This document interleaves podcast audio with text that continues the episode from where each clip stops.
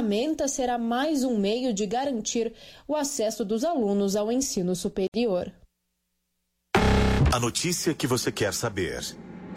A notícia que você precisa saber. 24 horas com você. No seu rádio e na internet. Jovem Pan.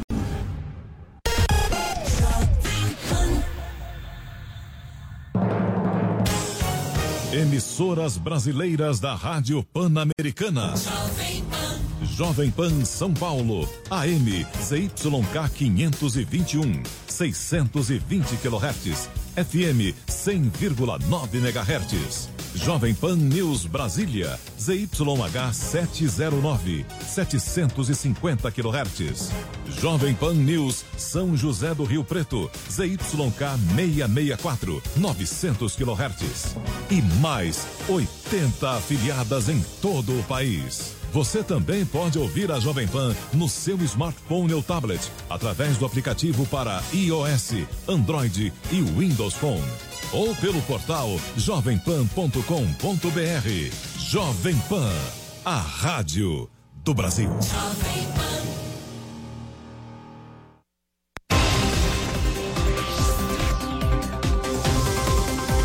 Pra cima deles. Jovem Pan. Quatro horas e um minuto. Muito boa tarde para você. Seja sempre muito bem-vindo, você ouvinte, você espectador da Jovem Pan. Começando aqui mais uma edição do Pra Cima deles, o seu resumo semanal. A gente vai passar a partir de agora limpo tudo o que aconteceu na semana, os fatos mais importantes da política, da economia, do Brasil e no mundo. Eu sou o Vitor Brown, comigo aqui Paulo Matias. Tudo bem, Paulo? Boa tarde. Fala, Brown. Boa tarde, audiência. Boa tarde a todos. Vamos que vamos. Vamos lá. Temos três convidados aqui para o programa de hoje. Eu começo dando boa tarde ao primeiro deles. Já está conosco aqui o deputado Alessandro Molon, do PSB do Rio de Janeiro. Deputado, como vai? Boa tarde, seja bem-vindo. Boa tarde, Vitor. Boa tarde, Paulo. E boa tarde a todos que nos acompanham. Boa tarde também aos demais convidados para o nosso debate. Ô, ô deputado, para começar a nossa conversa, queria trazer um assunto aqui de hoje, né? O governo insiste ainda na nomeação do delegado Alexandre Ramagem para a direção-geral da Polícia Federal. A AGU fez mais um pedido ao Supremo Tribunal Federal para que revise aquela decisão monocrática do ministro Alexandre de Moraes que havia barrado a nomeação do Ramagem, alegando a proximidade dele com a família Bolsonaro, alegando que isso feria alguns princípios constitucionais. Qual que é a avaliação do senhor em relação a isso, em relação a essa insistência do governo pelo nome do deputado, do delegado Alexandre Ramagem? Olha, Vitor, é uma insistência muito esquisita, é? já sobretudo para um governo que foi eleito com a bandeira do combate à corrupção, da meritocracia, de investigar os crimes de quem quer que seja, não importa quem, e depois disso o que a gente vê é o governo teimar em colocar na chefia da Polícia Federal um delegado que se notabiliza pela proximidade com seus filhos, que passa festas com seus filhos, não é? que vai a celebrações, que tem uma proximidade, uma intimidade familiar, quando são os filhos do presidente que estão sendo investigados em inquéritos que tramitam no Supremo e que contam com a participação de delegados da Polícia Federal. Depois das gravíssimas denúncias do ex-ministro da Justiça, mostrando que o que o presidente queria era interferir nas investigações no Rio de Janeiro, essa insistência do presidente demonstra como ele está preocupado com o andamento desses inquéritos, como ele quer ter acesso a informações sigilosas às quais ele não deveria ter acesso, informações de inquéritos, portanto, o que ele está querendo com isso é proteger os seus aliados, aquelas pessoas mais próximas a ele, os seus familiares, para evitar que as investigações possam comprovar o que grande parte do país já intui, já percebe, de que há fortíssimos indícios de participações de familiares do presidente, eventualmente crimes que talvez cheguem à própria figura do presidente. Lembremos-nos que aquele suposto pagamento de empréstimo do Queiroz foi parar na conta da primeira-dama, não foi na conta de um filho. Portanto, são muitas as suspeitas que cercam o presidente, a família do presidente, os seus aliados, e ele está querendo justamente impedir que essas investigações avancem, para isso quer colocar um aliado seu na chefia da Polícia Federal, tentando controlar os inquéritos, saber para onde estão indo as investigações. É gravíssimo e é inaceitável, e, sobretudo, no momento em que milhares e milhares de brasileiros estão contaminados, em que nós já chegamos perto de 10 mil mortos, 10 mil famílias que perderam seus entes queridos, o presidente, em vez de estar focado em garantir a vida dos brasileiros, está preocupado em mudar o diretor da Polícia Federal para proteger criminosos. É inaceitável que isso ocorra no Brasil, é de uma gravidade sem tamanho. Muito bem. Deputado Molon, boa tarde. Boa tarde para você, boa tarde aos nossos outros dois deputados que estão aqui. Eu fiz uma breve pesquisa para nossa entrevista aqui de hoje em relação aos gastos dos três deputados aqui que estão hoje no Pra Cima deles, referente a números de assessores, auxílios moradia, verbas de gabinete, cota parlamentar, enfim. Deputado Molon, o senhor dos três hoje, em comparação com o Major uh, Vitor Hugo e com o Paulo Ganimi, é o que tem mais assessores, o senhor tem 19 assessores assessores. O senhor, além do salário de deputado federal de R$ 33.763, recebe também um auxílio moradia de 17 mil reais, ou seja, a somatória aí dá mais de 50 mil reais de remuneração mensais. A verba do seu gabinete gira em torno de 111 mil reais por mês e a sua cota parlamentar cerca de 18 mil reais. Para resumir, deputado Molon, eu sei que o senhor está preocupado em salvar vidas, mas essa preocupação também está no seu salário. Como é que está isso? O senhor vai reduzir o seu salário? Como é que estão os salários dos seus assessores? Como é que está a diminuição da verba do gabinete do senhor? Eu acho que é uma prestação de contas importante para o ouvinte da Rádio Jovem Pan. Paulo, muito obrigado pela sua pergunta, mas você cometeu um erro grave. Você falou que eu recebo de auxílio moradia 17 mil reais. Isso é quatro vezes o que eu recebo de auxílio moradia. É o que consta no portal da transparência da Câmara, deputado. Reais. É o que consta no é portal quarto... da transparência. Isso não fui eu que sua, disse. Isso é o, sua, isso é o portal pesquisa, da transparência. Me desculpe, está completamente não, errado. Não, não, não, não. É o portal da transparência da Câmara dos Deputados. Eu não, eu não tenho a sua fonte aqui, Paulo, mas. Não, não é a minha. É a, da, é a da casa o meu do senhor. Mor... Eu estou lhe afirmando que o meu auxílio moradia, como de qualquer. Aliás, você aproveite os meus colegas que estão presentes aqui no debate e pergunte a eles se eles têm conhecimento de algum deputado que receba um auxílio moradia acima de 4.250 e eu vou explicar para que esse auxílio moradia. Esse auxílio moradia é para eu ter onde ficar em Brasília, como todos os deputados que não moram em Brasília têm direito. Pode ser até que o deputado Paulo Ganime tenha feito a opção de não usar, de pagar do bolso dele a hospedagem dele. 400 deputados federais usam um apartamento funcional de Brasília e outros 100 ou cento e poucos deputados moram em um hotel e pagam com esse dinheiro o lugar onde moram. Então, em primeiro lugar, o seu número está inteiramente errado. Você só errou por quatro vezes. Não, quatro não, vezes. não sou eu, não, não deputado. Eu, Quem eu errou foi a Câmara dos eu Deputados. Eu posso printar aqui para o senhor e colocar. Então, você, por favor, pergunte depois à Câmara, mande um requerimento de informações para ver. Claro. Segundo lugar. Mas a questão os, não é essa. Os, e o seu salário, deputado? Vamos, vamos para os outros. Calma, Isso. calma, Paulo. Nós vamos chegar nos outros vamos pontos. Vamos lá, vamos lá. Segundo lugar, você está juntando o salário dos assessores que eu tenho com o meu salário. Você está juntando, você está considerando o salário das pessoas que trabalham para mim com o meu salário. Isso só vale, Paulo, quando se faz rachadinha. Quando gente, como filho do presidente da República, nomeava pessoas para pegar o dinheiro delas e botar no próprio bolso. Não é o que eu faço. É.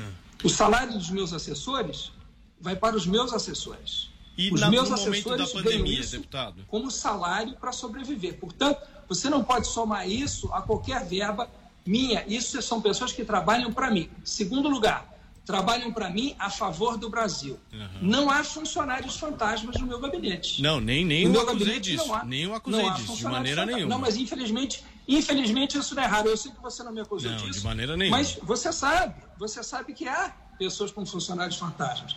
Essa é uma das acusações contra o filho do presidente.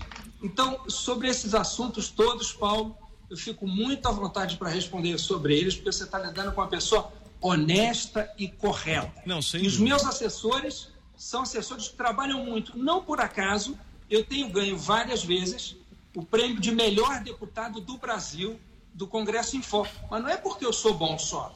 Eu faço o melhor que eu posso. Não, o senhor, o senhor, é eu tenho uma grande equipe. Deve ser mesmo. E essa equipe trabalha muito. Sim, não, não, faço o melhor que eu posso. Mas a minha equipe também trabalha muito. E sem a minha equipe eu não chegaria a esse Deputado, resultado. o senhor não me então, respondeu. Então, e no momento de Brasil, pandemia? E no momento da pandemia? Ajuda, e essas pessoas fazem isso. Então, apenas para lhe responder sobre tudo isso. Em relação a abrir mão de uma parte do salário, eu, você pode contar com o meu voto. A hora que chegar um projeto na Câmara para fazer uma redução nos nossos salários durante a pandemia, como uma contribuição dos parlamentares a esse esforço que o país enfrenta, você pode contar comigo. Eu votarei a favor e acho que esse é um gesto que nós devemos fazer. Mas por que, que Agora, o senhor não propõe, isso eu falo deputado? sobre o meu salário. Por que, que o senhor não propõe um desse, ao invés de esperar um projeto? Por que não propõe um desse ao invés de esperar um projeto? Você não acha que o povo, deputado, o senhor não acha que o povo brasileiro já está cansado já, eu acho disso? até que já há matérias tramitando. O senhor, Se o senhor, que o Congresso o deve fazer economias, eu acho que sim. Inclusive, recentemente, o presidente da Câmara corretamente fez uma economia que equivale a um ano de salário líquido dos parlamentares. Aliás, vai ter uma, um tema celebrado por um deputado do Partido Novo, o deputado Vinícius Ponte. Tudo bem, vamos, vamos, pro, vamos para as próximas é, vamos, vamos girando a roda. Estamos recebendo aqui, como o Paulo adiantou, o deputado Major Vitor Hugo, que é líder do governo na Câmara. Deputado, como vai? Boa tarde, seja bem-vindo. Uma boa tarde, queria cumprimentar o Vitor, o Paulo, o Molon. E o Paulo Ganimi está aí também. Também, ele mesmo. Deixa eu saudar. Obrigado, deputado. E deixa eu receber também o deputado Paulo Ganimi, do Partido Novo. Tudo bem, deputado? Seja bem-vindo. Boa tarde. Tudo bem, boa tarde. Eu não estou vendo vocês ainda, só vejo aqui o símbolo da Jovem Pan. Mas está então, nos ouvindo, né? Já, tá bom, acho que já já a imagem vai aparecer, mas vou aproveitar então que o senhor já está na escuta, já está nos ouvindo para lhe fazer uma pergunta. Queria saber, aproveitar o gancho, o deputado Molon falou aí sobre a pandemia do coronavírus, queria saber o que o Partido Novo tem achado da resposta do presidente Jair Bolsonaro nessa crise. O presidente tem se manifestado contra o isolamento e mostrado uma preocupação muito grande com a economia, né? Com os impactos que o isolamento social vai ter na economia economia. E o Partido Novo, o que é que tem achado disso tudo? E o senhor também, da posição do presidente Jair Bolsonaro, ele está correto nessa leitura que faz? Olha, eu acho que a, a crise, a pandemia é muito séria, muito grave. Não dá para tratar isso de forma achar que isso é uma coisa pequena, né? Eu acho que a gente está vendo isso não só pelos números lá de fora, que era no início que a gente tinha como indicador, mas agora esses números já chegaram ao Brasil. A quantidade de pessoas infectadas e principalmente né, a quantidade de pessoas mortas mostra que a gente precisa tratar isso com muita seriedade. Eu acho que o, é importante entender que o isolamento ele é fundamental, não tem dúvida quanto a isso. O que eu acho que sim, que a gente tem que começar a discutir é como a gente retoma as atividades, né? quais são os locais que a gente já pode retomar, será que algumas cidades que não tiveram nenhum caso deveriam ter feito esse isolamento, poderiam ter feito um isolamento menos restritivo? Será que agora, é, ou quando é que é o momento certo para a gente começar a voltar algumas atividades que estão paradas já há algum tempo? É claro que a preocupação econômica é fundamental, né? porque pode ser que a gente tenha muita gente que não se infecte e que não morra por conta da pandemia e que tenha problemas de outros problemas muito graves também por conta da falta de dinheiro para botar comida em casa e tudo mais. Então essa discussão é saudável, mas falar que não tem que ter isolamento não é, é razoável. Paulo. Muito bem, deputado Major, boa tarde. Major Vitor Hugo, boa tarde ao senhor. Eu queria entrar no assunto aqui rapidamente, se o senhor puder nos responder, referente ao que aconteceu essa semana, né, em relação ao projeto de ajuda dos, aos estados e municípios que foi eh, discutido e votado lá na Câmara dos Deputados, né, e no Senado Federal. Deputado, eu queria saber o seguinte: eh, a gente viu uma discussão grande essa semana em relação à única contrapartida partida que o ministro Paulo Guedes pediu, que era exatamente de congelar todos os salários do funcionalismo público num período de 18 meses, né? Todos. Não tem policial, não tem professor, não tem nada. São 18 meses exatamente para ter dinheiro para pagar toda essa história. Eu quero que o senhor relate para nós o que, que aconteceu, porque é, o senhor disse que não, o congelamento foi mantido e está tudo certo. Só que isso não é verdade, né, deputado? Houve sim uma perda é, equivalente aí, segundo o que foi relatado pela própria imprensa, de cerca de 50 bilhões de reais. Nós poderíamos ter uma economia de 93 bilhões de reais reais, mas com essas flexibilizações que tiveram, uh, a gente teve perdas significativas, né? E eu queria entender, o ministro Paulo Guedes, como é que está esse comportamento dentro do governo e principalmente dentro da Câmara, né? Da liderança do governo na Câmara. Vocês estão apoiando? Como é que está essa história? Porque para nós cidadãos que estamos do outro lado aqui, não entendemos nada dessa história e vou ser sincero com o senhor, Major. Nós não gostamos. A gente quer sim que o governo ouça o ministro Paulo Guedes e faça andar as políticas na área econômica. Tá bom. Vai ser ótimo mais uma oportunidade para falar sobre esse assunto.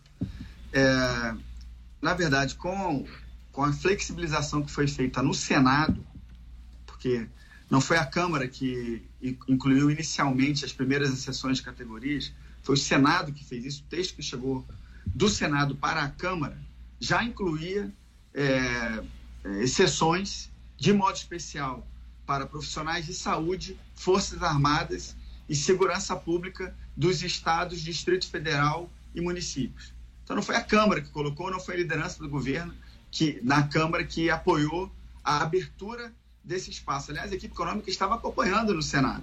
E é, o Senado Federal, soberanamente, decidiu fazer essas aberturas. Nós vínhamos acompanhando essa votação, embora não, não tenhamos feito qualquer movimento durante a votação do Senado Federal para incluir é, exceções.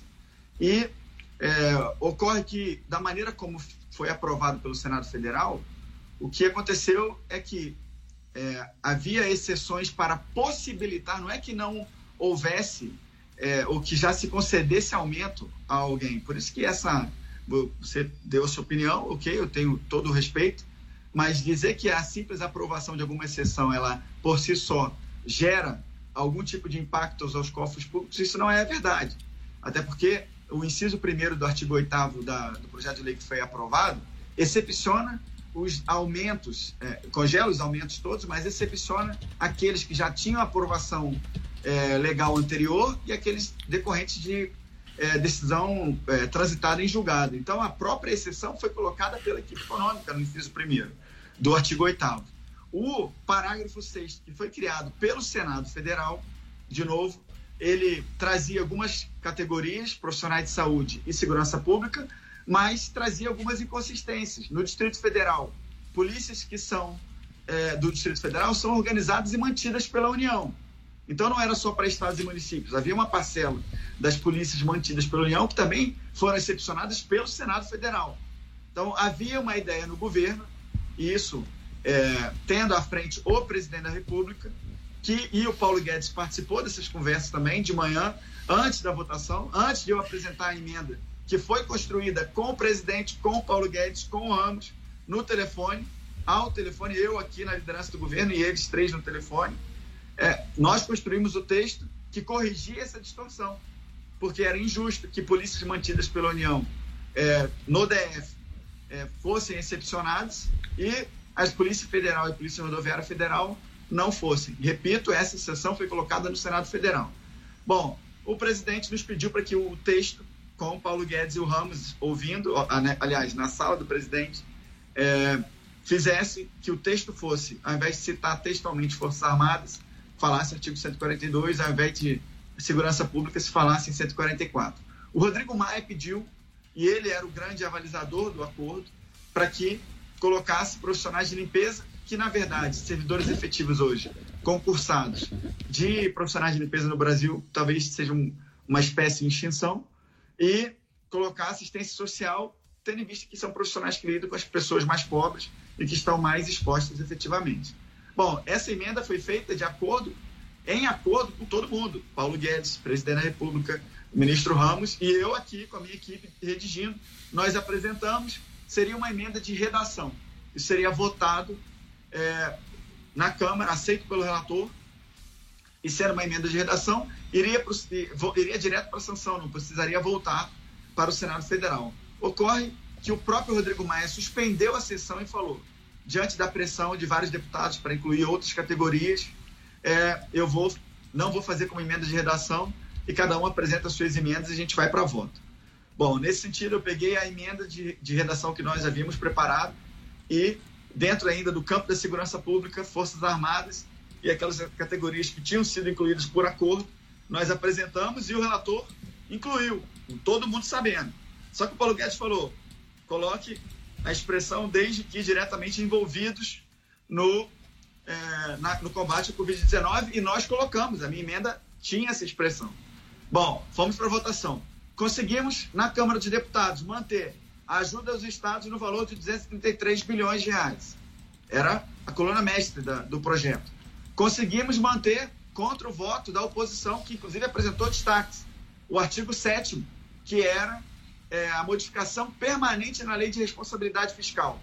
Conseguimos manter contra o voto da oposição a, o artigo 8 que além do congelamento tem outro, que é o inciso primeiro, mas que a própria equipe econômica excepciona para casos em que já houvesse aprovação legal anterior e para sentenças é, transitadas em julgado, no inciso primeiro, mas tem outros vários incisos, nove ou dez incisos, que também congelam despesas de pessoal. Um inciso muito, um artigo muito bom, e é por isso que eu digo que o congelamento estava mantido. Não é só congelamento de salário, é congelamento de tudo. Não pode criar é, criar cargo, não pode aumentar gratificações, não pode.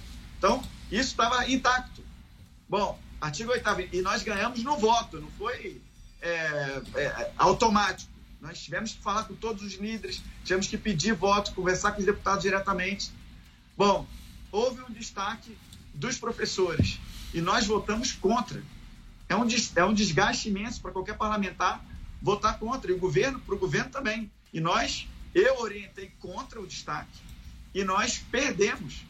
A maioria formada foi na Câmara dos Deputados foi para incluir as categorias dos professores.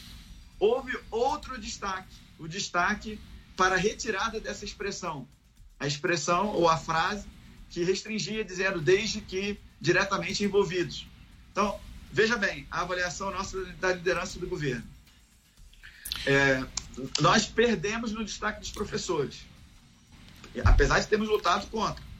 Nesse destaque já não era mais só os professores, eram os professores, os policiais, as forças armadas, os profissionais de saúde, assistência social, profissionais de limpeza. Então, eram todos. E a nossa avaliação foi aquilo que se concretizou, é, a nossa avaliação anterior, de que todos os partidos orientariam para a retirada dessa expressão.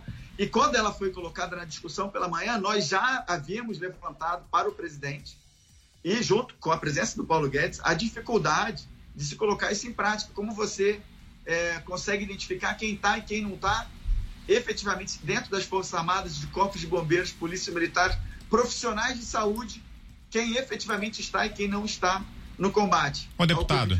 hoje em dia. Deixa então, eu... só para terminar, claro, você, rapidinho, você então. Você tem que me dar a chance de explicar. Claro. E aí, bom, o que aconteceu? Nessa votação, eu liguei para o general Ramos, era 11 da noite, não consegui contato. Liguei para o Guedes para explicar para ele isso, também não consegui contato. Liguei para o presidente da República. Fizemos uma avaliação em conjunto e ele falou: não, você está certo. A sinalização vai ser muito ruim se nós votarmos contrário e fomos e ficar todo todo mundo, toda a Câmara dos Deputados votando a favor e nós contrários, sendo que é controversa essa expressão, ela é juridicamente controversa, inclusive. Vai gerar judicialização se ela for mantida. E aí, nesse sentido, nós votamos, então, pela retirada da expressão. Então, isso é para deixar claro que não há nenhum conflito com a equipe econômica. Ontem à noite conversei com o Paulo Guedes, expliquei tudo isso para ele. Estamos completamente alinhados, fiz é, postagens nas minhas redes sociais e o presidente da República explicou isso ontem na porta do Alvorada. Ô deputado, e deixa eu trazer um outro assunto aqui, porque ao longo da semana se intensificaram aquelas negociações entre o governo e o Centrão, a distribuição de cargos por parte do governo para integrantes do Centrão, para os partidos de centro. Vou citar aqui algumas das estatais, de órgãos públicos que têm tido essas trocas de cargos, o Fundo Nacional de Desenvolvimento da Educação, por exemplo, o Banco do Nordeste, o DENIT, que é o Departamento Nacional de Infraestrutura de Transportes, a Companhia de Desenvolvimento dos Vales do São Francisco e do Parnaíba, entre outras. Várias dessas pastas, desses gabinetes, têm tido trocas dada essa reaproximação do presidente Jair Bolsonaro com os partidos do Centrão. Queria saber dos três, vou começar então com, com o senhor, deputado Vitor Hugo, peço apenas que o senhor seja um pouquinho mais breve na resposta. O que é que acha dessa aproximação e por quê? Por que essa mudança na, na posição do presidente Jair Bolsonaro e essa aproximação com esses partidos? Bom, primeiro eu quero reforçar que o, o presidente da República é, jamais compactuará com nada ilícito ou nada é, irregular. É, a própria imprensa, a sociedade brasileira cobrava do presidente a existência de uma base parlamentar. E nesse caso particular dessa crise, é imprescindível que a gente tenha possibilidade, o governo tenha para aprovar centenas de pautas é, de projetos e de medidas provisórias, propostas de emenda à Constituição, vou colocar dezenas, é, mas entre centenas de ações que o governo tem feito, entre executivas e normativas, se nós tivermos uma base, isso acontecerá de uma maneira mais fluida a gente vai conseguir dar uma resposta mais rápida para a sociedade. O Estado brasileiro, e eu vou concluir, eu sei que eu me alonguei na última, na última pergunta, porque a, a, na última resposta, porque a pergunta foi tom bastante provocador, com toda a razão, e era necessário esclarecer. Mas eu quero dizer que a, o, o Estado brasileiro tem hoje um arsenal, uma verdadeira artilharia para coibir qualquer mal feito na ponta da linha. A composição por cargos em si, ela não é errada. Quem apresentou o ministro Tarcísio para o presidente da República foi eu. Isso é uma indicação política? Bom, o Tarcísio é um, um dos melhores ministros, está fazendo uma excelente gestão. Então, a indicação política por si só não é um problema. Se, e se é, ilícitos acontecerem, eu tenho certeza que a administração, a, as Tribunal de Contas, é, Ministério Público, é, Poder Judiciário adotará todas as medidas para prender, para punir essas pessoas aí na ponta da linha. É, que eram partidos que não estavam próximos do, do presidente Jair Bolsonaro, né? Então, houve algo no, nos últimos dias que suscitou essa aproximação. Quero saber a impressão também do deputado Paulo Ganimi. Diga, deputado. Bom, é, eu entendo que é normal e é natural, inclusive concordo em parte com o que o deputado Vitor Hugo falou, que é importante que o presidente da República e o governo tenham relação com os partidos políticos, com todos os partidos, né? Sejam partidos de direita, de esquerda, centro, ou até os que são chamados de centrão. Isso, inclusive, foi uma dificuldade que a gente teve na aprovação da reforma da Previdência, né? Isso demorou a acontecer. A reforma da Previdência teve um certo atraso ali no início, porque faltava essa articulação. Agora, a questão toda é, é quando articular e como articular e com quem articular, né? E quais são os objetivos dessa articulação. E aí que fica a questão, né? se a aproximação do presidente, que é legítima, com todos os partidos, ela se dá de uma forma muito transparente, republicana, e que não vai representar aquele toma lá da cá que o próprio presidente sempre condenou. E eu gostaria até de destacar uma coisa importante, né? Quem lembra daquela fala dele, do pronunciamento do presidente da República, eh, no dia em que o ministro Sérgio Moro eh, a, a, anunciou a sua demissão, ele falou que, inclusive, um dos motivos de não ter casos de corrupção é, no, no governo dele é que ele retirou os partidos das estatais. Mudou isso? Não mudou? Como é que está essa posição? Isso que eu fico na dúvida. Se ele está se aproximando, não tem tomada da cá, não tem nenhuma questão de troca de, de cargos, nem de emendas, nem nada disso. Ele está fazendo a boa política de ter uma boa relação com todos os partidos, algo que ele deveria ter feito desde o início do mandato dele, ótimo, parabéns, eu acho que isso é muito importante e é mérito dele. Se isso está sendo uma mudança de, de visão e que isso vai dar brecha, e aí, independente de quem está no poder, independente qual é o partido, mas a gente sabe muito bem que quando o funcionalismo público ele é ocupado por interesses políticos, sempre vai dar errado. Isso vai ser com é, partido de esquerda, com partido de direita, a gente já viu isso na esquerda por muito tempo, já vimos isso na direita também, ou na pseudo-direita tínhamos no poder do Brasil, e vai dar errado se, qualquer presidente que seja. Agora, se a gente usar isso, uma boa relação política, a gente tem bons políticos na, como ministros, né? a ministra Tereza Cristina, o próprio ministro Mandetta que saiu. Né? Então, assim, são pessoas que, que, são políticos, mas são técnicos, que entendem da sua área. A questão não é a política, a questão é, é o interesse político prevalecer o interesse técnico. Né? Então, a relação política, ela não é problemática. Agora, se isso representar uma mudança de paradigma, né, uma mudança do que sempre foi é, pregado pelo presidente da República forma correta, aí que a gente fica preocupado. E só para também esclarecer um último ponto, para terminar, é, é, Major Vitor Hugo, se você estivesse orientado contra aquele destaque, você não estaria sozinho, porque o novo orientou contra aquele destaque, tá? Então, é, não, não estariam sozinhos, porque nós orientamos contra e votamos contra aquele destaque. Isso é muito importante deixar claro. Daqui a pouco a gente passa para o deputado Major Vitor Hugo poder responder. Antes tem uma pergunta para o Paulo. Não, né? é, Pro, é, né, Paulo? É o Molon responder essa questão do, do Centrão. Não, veja bem, é, é, eu não sei se vocês se lembram, quando começou o governo, o presidente da República disse que ia construir governabilidade de um jeito novo, que ele ia dialogar com as frentes parlamentares. Vocês lembram disso? Ele falou que ia negociar com a frente parlamentar ruralista, que ele ia negociar com a frente parlamentar é, da, da segurança pública, a chamada de bancada da bala e assim por diante. Esse modelo não funcionou. O presidente não conseguiu ter uma base no Congresso que desse a ele maioria para aprovar as matérias que ele queria. Porque isso nunca houve na Câmara e ele não conseguiu inventar algo novo. Se ele fosse uma pessoa dada à política, a dialogar, a construir maioria em torno dos projetos, se ele soubesse conversar com as pessoas, conversar com os líderes partidários, talvez ele conseguisse construir o um acordo em torno de projetos. Vamos convir. A reforma da Previdência foi aprovada na Câmara porque quem a apoiou foram os partidos do Centrão, porque acreditam que essa era a melhor saída para a Previdência brasileira, liderados pelo deputado Rodrigo Maia. Mas o governo nunca teve maioria.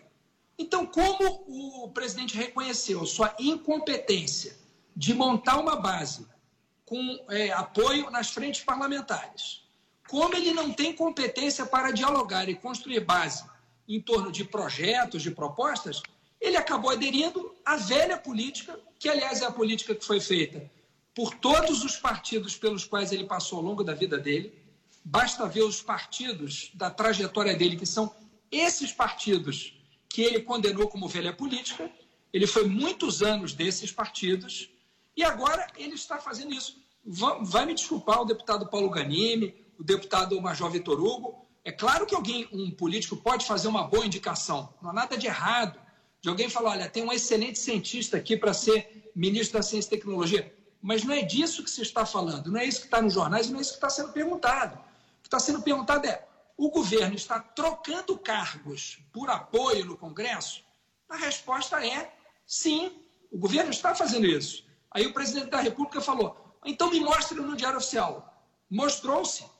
E mais do que isso, explicou-se, a imprensa explicou, um jornalista explicou, e uma imprensa que não é vista como uma imprensa contrária ao governo, é uma imprensa que tem até simpatia, uma parte da imprensa que tem simpatia pela pauta econômica do governo, mostrou que isso já estava sendo usado para negociar votos para a eleição da presidência da Câmara no dia 1 de fevereiro do ano que vem. E hoje, hoje, no dia de hoje, a Polícia Federal fez busca em apreensão na casa do deputado que teria sido o responsável por essa indicação no Denox.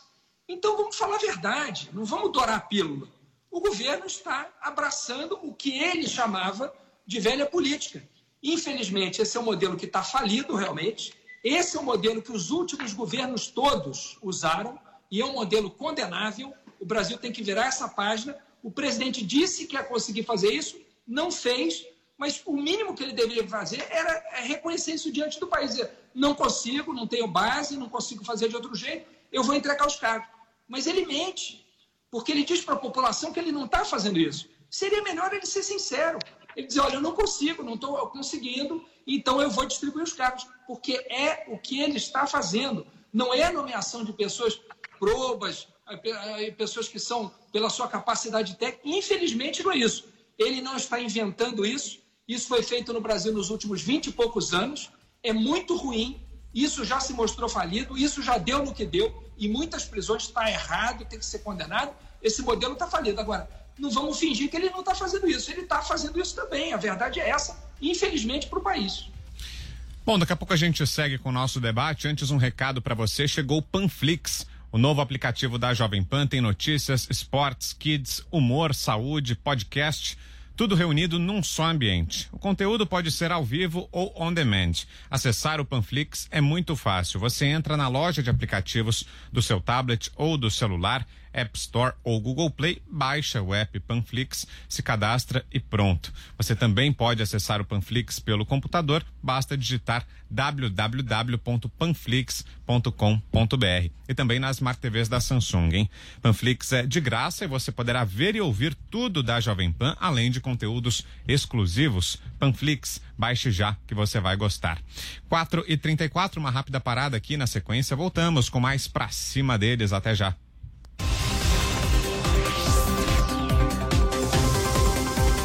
Pra cima deles. Jovem Pan. A Jovem Pan está com você em todos os lugares e em todos os momentos. De manhã, informação e opinião na medida para começar o dia do jeito certo. Bom dia, ouvinte da Jovem Pan. A partir de agora, manchetes do Jornal da Manhã. No começo da tarde, a equipe de esportes da Jovem Pan entra em campo com você. Olá, estamos juntos mais uma vez para mais uma edição do nosso Esporte. Para analisar os lances polêmicos e discutir à vontade. Não é porque o mundo aplaude que o cara tem razão em tudo, plano. Ao longo do dia, nossos repórteres não deixam escapar nada. O ministro da Educação é contra os principais assuntos. A notícia de última hora. A gasolina vai voltar a subir. E aquilo que mexe com a sua rotina. As fortes chuvas que atingiram tudo passa pelo microfone da Jovem Pan. Viu só?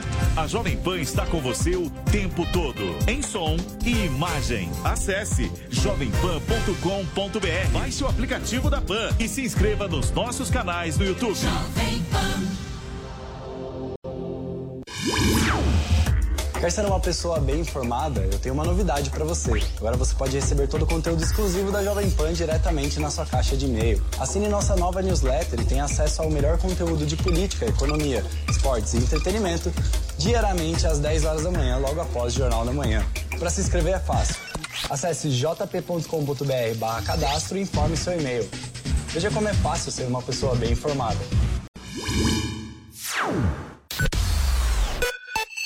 Jovem Pan News. Jovem Pan. O inimigo é invisível. Uh, with this invisible enemy, we don't want that. Coronavírus. Coronavirus pandemic. Países inteiros vigilantes e unidos contra o coronavírus. E só existe um remédio possível: a informação. Nossos repórteres no Brasil, nos Estados Unidos e na Europa informam em tempo real, 24 horas por dia, os desdobramentos da crise que está mudando o mundo. A Jovem Pan, como sempre, está atenta aos fatos. Nossos microfones e câmeras registram o que de mais importante você precisa saber. A cobertura completa da guerra contra o coronavírus, ao vivo. Você acompanha na Jovem Pan News, no rádio e no canal no YouTube. Jovem Pan sempre com você. Bom dia, 6 horas e 1 minuto. Repita. 6 e 1. Repita. 6 e 1. Repita. Kalina, vou repetir quantas vezes? Chegou o Panflix, a TV da Jovem Pan, de graça na internet. Baixe agora no celular ou tablet e curta o melhor do jornalismo, entretenimento e esporte em um só lugar. Panflix, assista onde estiver na hora que quiser.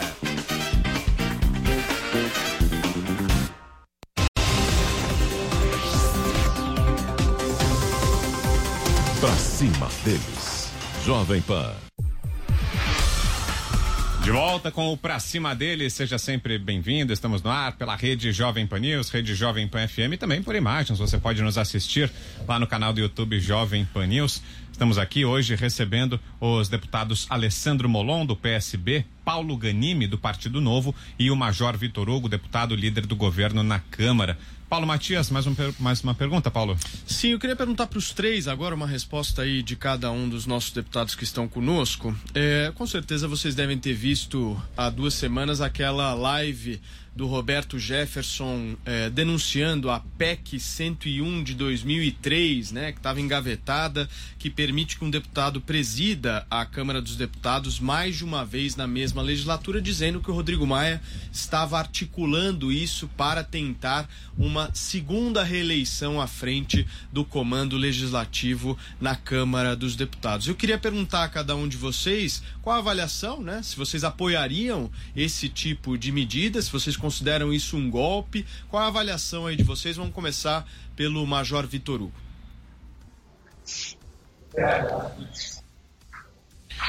Acho que a gente está com um probleminha na conexão com o Major ou o Major nos ouve? Opa, primeiro eu queria comentar aqui é, que o, o, presidente da República nunca quis é, é, fazer o relacionamento através das frentes parlamentares. Isso foi criado no primeiro momento. Eu estava desde, desde 14 de janeiro do ano passado, já antes da posse, inclusive como deputado, já indicado como líder do governo, e isso foi construído, é, não sei, por setores da imprensa ou, ou parte é, dos parlamentares, talvez, da oposição, mas nunca houve essa ideia de escantear os partidos. E a velha política, ela foi construída nos governos de esquerda, governos que acreditam na mesma ideologia que, me desculpe, Molon, tenho grande admiração por você, mas dos seus partidos. É, partidos que trouxeram a, a velha política corrupção para dentro do Palácio do Planalto. O ex-presidente Lula foi condenado é, em, em, várias instâncias, em vários processos. Ele é réu em pelo menos oito processos e vai ser condenado ainda. É, muito mais vários é, desse que compuseram esses partidos, esses governos, é, ministros e etc., foram presos. Então, isso no nosso governo, tenho certeza que não acontecerá e não aconteceu nenhum escândalo de corrupção é, no primeiro ano. Mas eu vou me ater à, à pergunta agora sobre a renovação, a sucessão na Câmara dos Deputados. Eu quero dizer que eu serei completamente contrário.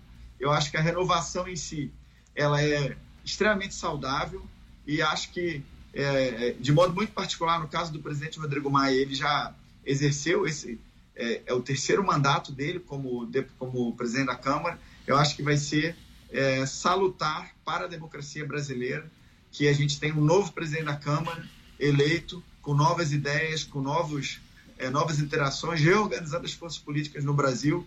E nós esperamos que seja alguém, logicamente, né, nós do governo, alinhados com as nossas ideias reformistas, né, reformas estruturantes que precisam ser feitas, e que por causa dessa crise e do ano eleitoral, é, talvez algumas coisas tenham que ficar para o ano que vem. Então é preciso que nós elejamos alguém é, mais alinhado com essas propostas estruturantes. Maia não seria então, né, deputado? Bom, na minha opinião, não. Deputado Molon. Bom, obrigado, Vitor. Obrigado ao Paulo também pela pergunta. Acho que é uma pergunta muito boa e acho que é uma pergunta importante essa que o Paulo faz. Rapidamente, Major Vitor Hugo, com toda sinceridade, lamentavelmente a velha política no Brasil não tem só 20 anos, ela tem 520 anos. Infelizmente, os últimos governos também sucumbiram a ela e também houve vários escândalos de corrupção. E eu sempre defendi que quem praticou corrupção e quem praticou crime responda por eles perante a justiça. Isso já me causou muitos desconfortos é, na Câmara, em vários partidos, mas é a minha posição. Agora, no atual governo, os escândalos de corrupção estão chegando também na família do presidente. Veja, Major, não é apenas em ministros, como há denúncia sobre o ministro do Turismo, que continua ministro. Nós estamos falando da família do presidente, de dinheiro de uma pessoa foragida que foi parar na conta da primeira-dama. Então é muito grave também. Houve no passado, é gravíssimo. Quem cometeu o crime tem que pagar por eles. Isso também vale para o atual presidente, também vale para os filhos dele e não vale mudar o diretor da Polícia Federal para tentar controlar inquérito. Isso é enganar o eleitor que votou no presidente achando que ele ia combater a corrupção. Que o diga o ex-ministro da Justiça. E eu é, concordo, Paulo, acho que seria muito ruim aprovação dessa PEC. Porque eu vi aqui na Assembleia Legislativa do Rio, onde eu fui deputado estadual eh, por dois mandatos, quando se autoriza a reeleição do presidente eh, do Poder Legislativo eh, indefinida, porque na prática, se essa PEC passar isso, é muito difícil que alguém perca a presidência da casa. Né? Então, eu acho que seria muito ruim que essa PEC fosse aprovada. Se ela for colocada em votação, eu votarei contra. O que prova que, apesar do atual presidente da Câmara ser de fato alguém que não se coliga, né, que não é um apoiador do presidente da República, não é porque ele é adversário do presidente da República que por isso eu vou votar em algo que o favoreça. Eu não sou do quanto pior melhor. Eu não voto naquilo que parece ser pior para o governo. Eu voto naquilo que eu acho que é melhor para o Brasil. Eu acho que seria ruim para o Brasil essa PEC passar e alguém que está na presidência da Câmara ou do Senado poder se reeleger indefinidamente. Isso não faz bem às casas legislativas. Por isso, eu votarei contra se essa PEC for colocada em votação. Deputado Paulo Ganimi, sua avaliação, deputado. Bom, acho que nesse ponto os três concordam, são contrários à PEC. Eu acho que, é, dependente da pessoa que está na cadeira, a perpetuação da mesma pessoa no poder por muito tempo é ruim. A gente vê isso, inclusive, até na política é, no executivo, né? Mesmo que não seja a mesma figura, mas o mesmo grupo de poder ficar muito tempo no poder é ruim. Ele reforça a máquina, ele reforça, ele incha a máquina, ele coloca cada vez mais os seus ali dentro e é muito difícil ele sair do poder. É, isso vale também para o presidente da Câmara ou presidente do Senado. Então, nós somos completamente contrários a isso e achamos que tem que ter renovação sim.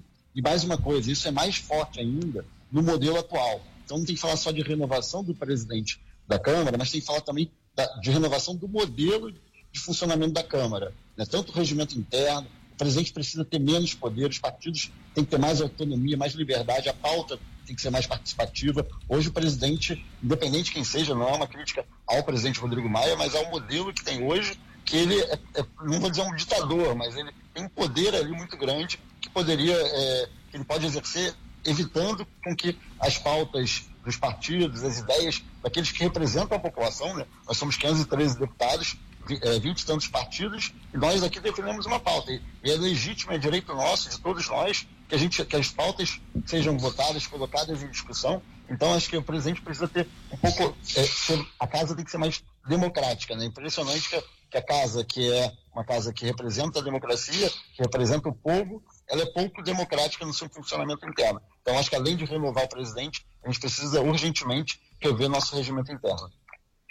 Deixa eu trazer um outro assunto aqui para o nosso debate. É o seguinte: a, a, história da divulgação do exame do presidente Jair Bolsonaro para coronavírus. Hoje, a Advocacia Geral da União apresentou um recurso ao STJ para tentar evitar que o presidente seja obrigado a divulgar o resultado do exame que a que ele foi submetido para coronavírus. É uma questão polêmica, né? De um lado, a liberdade individual do paciente, de, de Bolsonaro como cidadão em ter a saúde dele exposta, de outro, a obrigação de um presidente da República. Qual o limite disso, né? Será que a saúde do presidente é de interesse público? É uma questão que tem, tem dividido opiniões, levantado muito debate. Queria ouvir a opinião dos deputados, então. Vou começar agora com o deputado Paulo Ganimi. O que é que o senhor acha, hein, deputado? É, realmente é um tema polêmico. Eu até já me manifestei publicamente sobre isso. Eu entendo o seguinte: tem a liberdade individual, ele tem o direito, sim, de, de ter sua saúde preservada até um determinado limite. Né? Quando a, como ele exerce um cargo público, e o principal cargo público do Brasil, é, se a, a saúde dele coloca em xeque a capacidade dele trabalhar, a capacidade dele tomar decisões, a capacidade dele, inclusive, de ir e vir em algumas situações, eu acho que a saúde dele tem que ser algo até um determinado limite é, pública. Agora, se é algo que não impacta nisso, ele tem o direito de se preservar.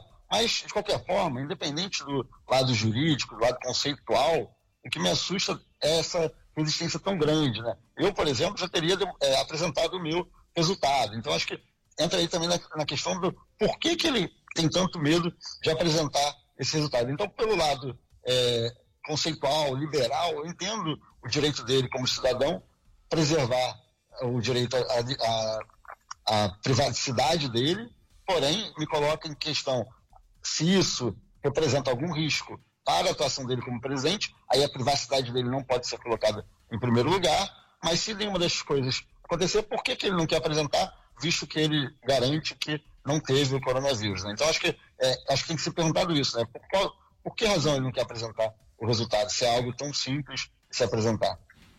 Deputado Major Vitor Hugo, o senhor entende a decisão do presidente de não querer apresentar? Bom, eu entendo, entendo completamente a decisão do presidente. Nós estamos falando da, é, da privacidade né, de uma pessoa, de um cidadão é, brasileiro. E se a privacidade do presidente da República for é, invadida por uma decisão como essa, imagina a privacidade do cidadão mais simples.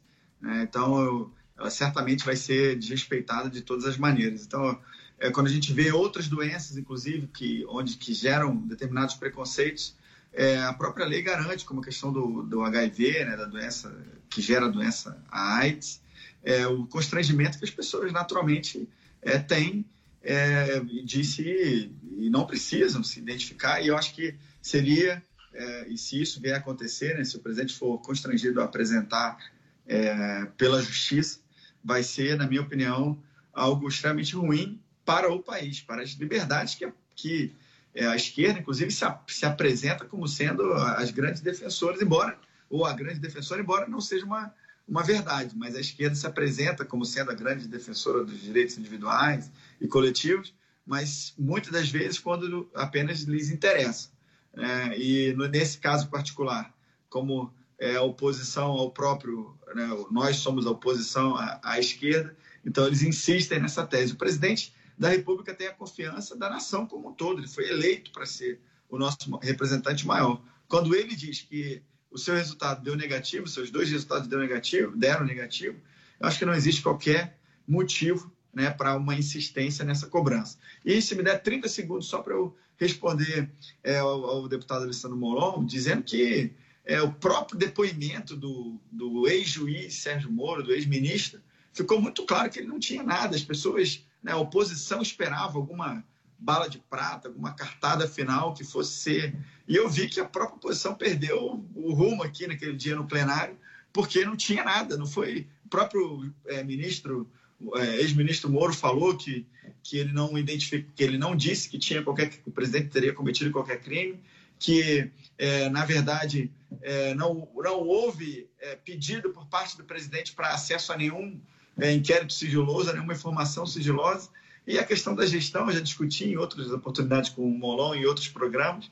Eu reforço, mais uma vez, que o presidente da República é o chefe da administração pública federal e pode dispor dos cargos é, de acordo com, com a sua convicção para melhor prestar o serviço para a população brasileira.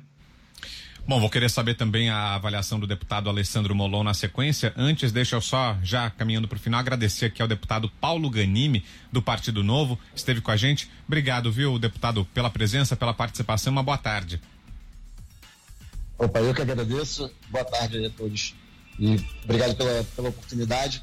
E só deixar aqui claro que eu acho que uma coisa que me deixa muito tranquilo e feliz ouvindo esse debate, né, é que a gente vê aqui muita gente discutindo sobre pessoas enquanto a gente discute valores, né? Então, quando Sim. a gente fica pegado demais a, a, pessoas, a gente acaba perdendo os nossos valores. E se a gente defende os valores, a gente está sempre no caminho certo.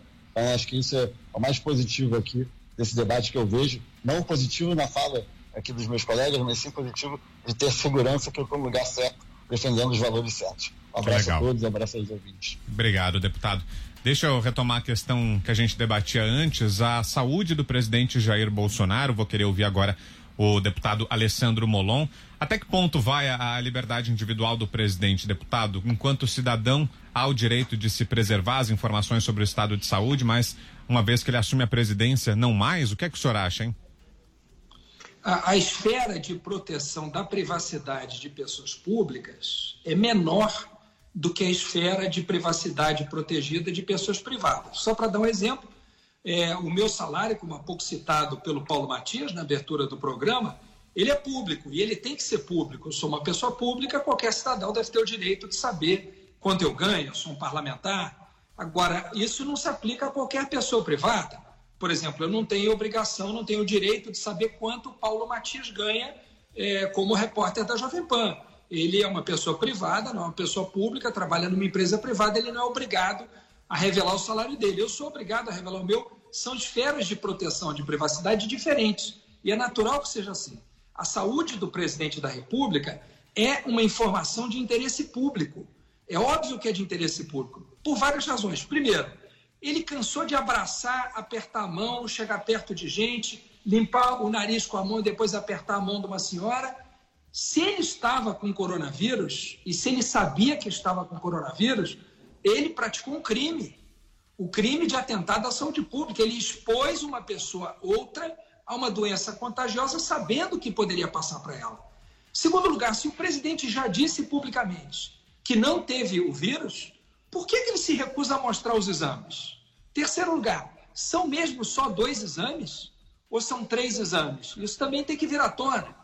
E quarto lugar, por que, que ele se preocupa tanto em proteger a privacidade de um exame de coronavírus, que não é uma doença que cause qualquer estigma sobre quem quer que seja, não há preconceito contra quem pegou o coronavírus, mas ao mesmo tempo fez questão de mostrar fotos dele no hospital depois que ele tinha levado a facada. Quer dizer, quando que a saúde dele interessa, ele mostra, quando não interessa, ele esconde. Por que, que o presidente quer tanto esconder isso? E, por fim, o próprio filho dele tinha dito à Fox News, o deputado Eduardo Bolsonaro, que o pai tinha pego o coronavírus. Depois desmentiu.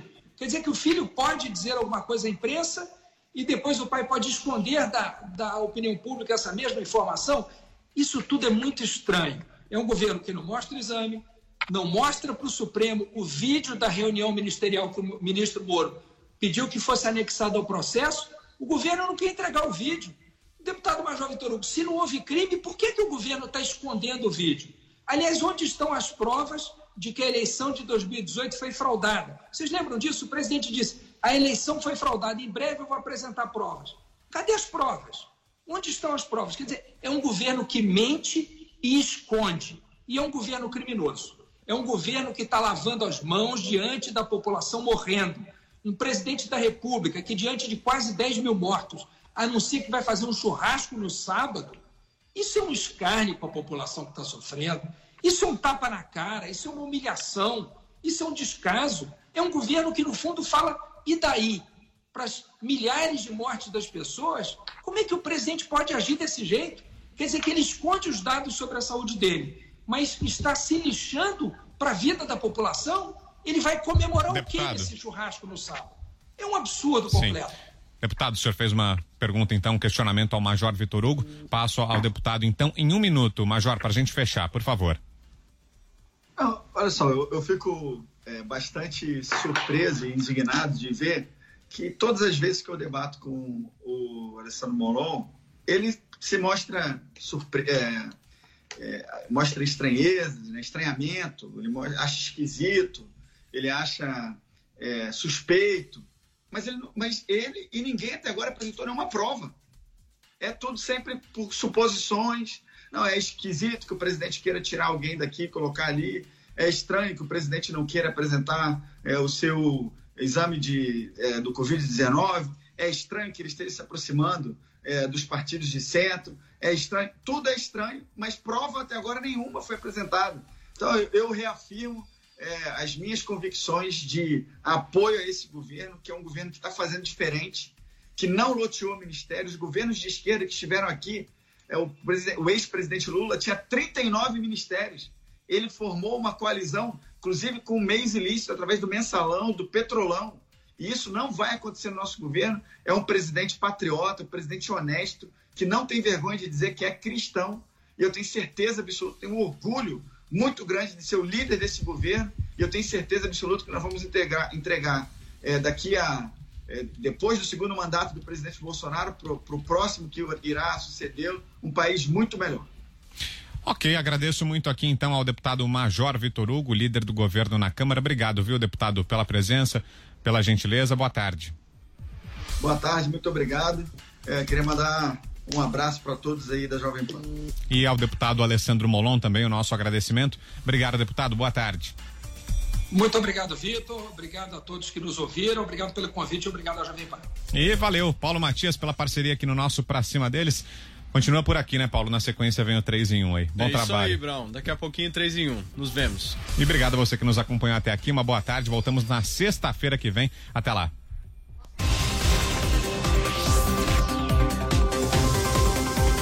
Pra cima deles. Jovem Pan.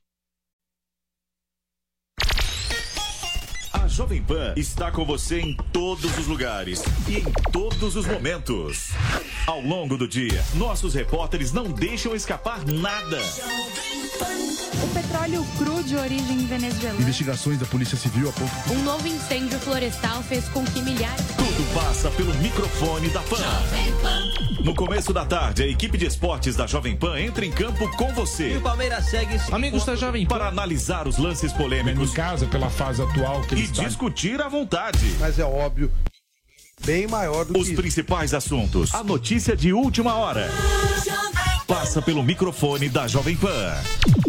Viu só? A Jovem Pan está com você o tempo todo, em som e imagem. Acesse jovempan.com.br. Baixe o aplicativo da Pan e se inscreva nos nossos canais no YouTube. Nesta sexta-feira, o número de casos confirmados de coronavírus no Rio Grande do Sul aumentou para 2.220. De acordo com informações da Secretaria Estadual da Saúde, houve também aumento no número de óbitos em decorrência à Covid-19 no estado. Agora são 91 casos. De acordo com o um levantamento realizado pelo Centro Estadual de Vigilância em Saúde, o Rio Grande do Sul possui 19 locais fechados que registram surtos de coronavírus.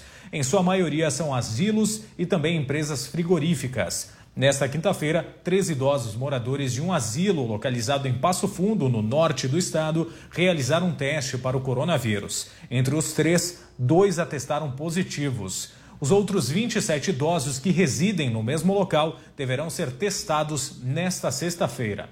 No local, um morador de 76 anos acabou morrendo em decorrência da doença na última segunda-feira, dia 4. A situação dos asilos no estado é extremamente preocupante. Outro foco importante de disseminação do vírus são indústrias frigoríficas. Nesta quinta-feira, a Prefeitura de Passo Fundo determinou a interdição cautelar da JBS no município por 15 dias. Para a Prefeitura, não foram respeitadas as regras sanitárias e epidemiológicas. Conforme o Ministério Público do Trabalho, 62 trabalhadores foram contaminados e seis pessoas que tiveram contato com estes funcionários acabaram morrendo. A mesma situação acontece na cidade de Lajeado. Nesta sexta-feira, o Tribunal de Justiça do Rio Grande do Sul determinou a paralisação integral de toda a atividade no frigorífico BRF, em Lajeado, no Vale do Taquari. Já na cidade de Garibaldi, outra planta frigorífica foi paralisada nesta sexta-feira pelo Ministério Público do Trabalho para que adequações sejam efetuadas. Na empresa,